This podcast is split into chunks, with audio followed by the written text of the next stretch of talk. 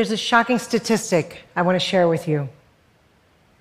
Latin America is home to only 8% of the world's population, but one third of its homicides.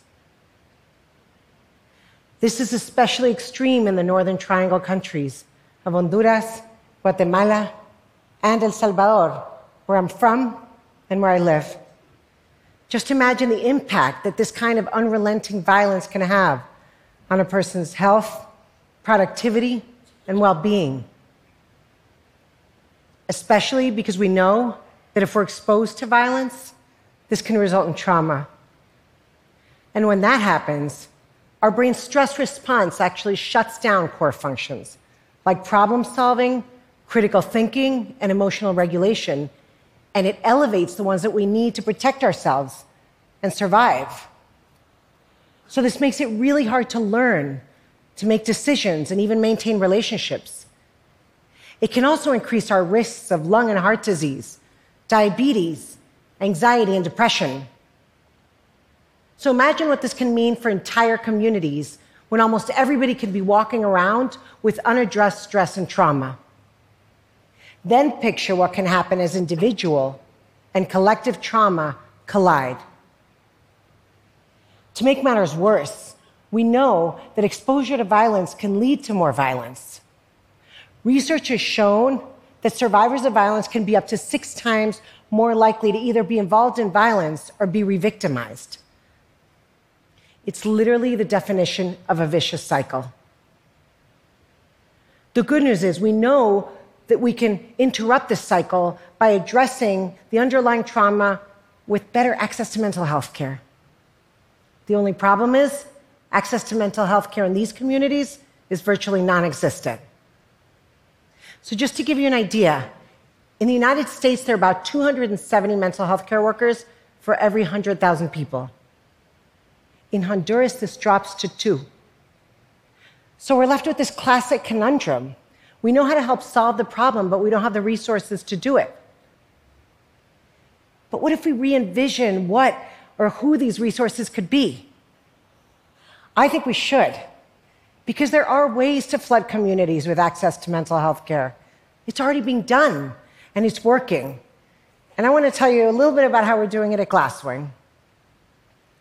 We're training thousands of existing government employees like teachers, nurses, doctors, and police officers on trauma education and self care we're essentially trying to create a whole corps of lay mental health workers who are already serving on the front lines and can therefore step in and buffer the impacts of violence and trauma on themselves and on the communities they serve.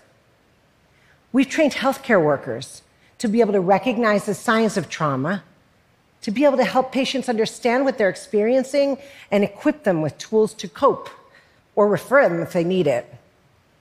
We've actually seen that trauma informed violence prevention work in hospitals can reduce the likelihood of revictimization by up to 30%.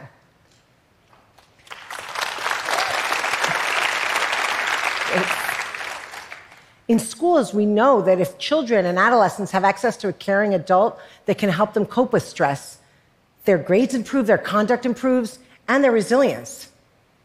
And in our work with police, 90% of the police we trained actually felt better able to regulate their emotions and to deal with anxiety and fear.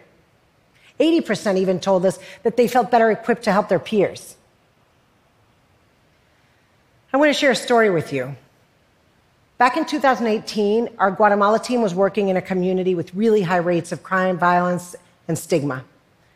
One of the schools we were working in is actually the school where kids ended up if they got expelled or if they got in trouble. So that's why Walter, a 17 year old student, was really surprised and a little confused when Eluvia, one of our trauma informed school coordinators, showed up to recruit him and his friends to work at the local primary school. But Eluvia was from that community, and she knew that if she could empower a young man like Walter to become involved and become a school coordinator, she could not only transform his life, but also the life of the kids he'd work with.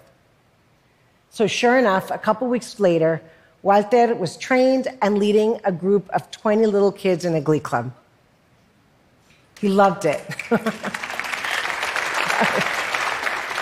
He loved it. He loved it so much that he continued to show up every week for over two years. But one afternoon, one of Walter's neighbors ran into the school screaming that Walter had to get home because his sister had been shot and killed.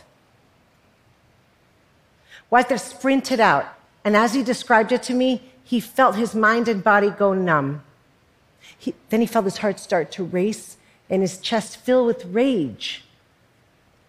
He knew who had killed his sister, and he ran up to his room to get a gun. Let me pause there for a sec. Do you remember what I told you a minute ago about how violence can lead to more violence? That could have been Walter, but it wasn't.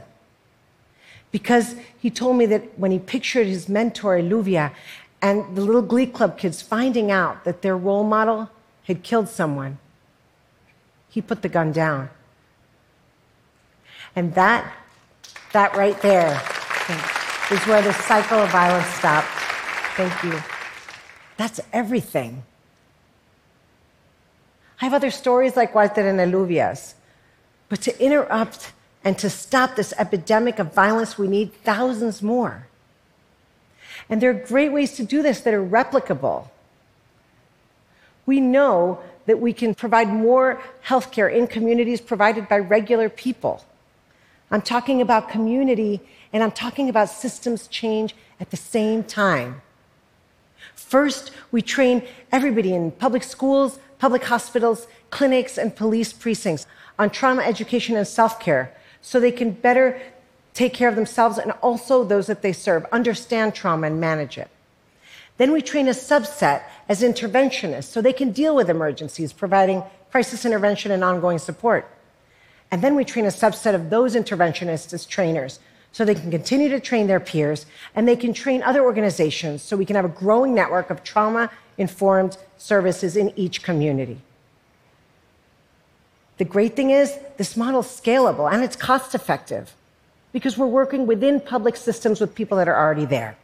So, really, we know that violence happens between people, but so does healing. That's where it starts. So, we know the power lies in people, in relationships, in a community healing itself. One of my favorite quotes by Viktor Frankl in Man's Search for Meaning is Between stimulus and response, there is a space. In that space is our power to choose our response. And in our response, lies our growth and our freedom. Our goal is to literally infiltrate the space in between violence, stimulus, and response with mental health knowledge and skills so that communities can pave their own way to healing and resilience. Thank you so much.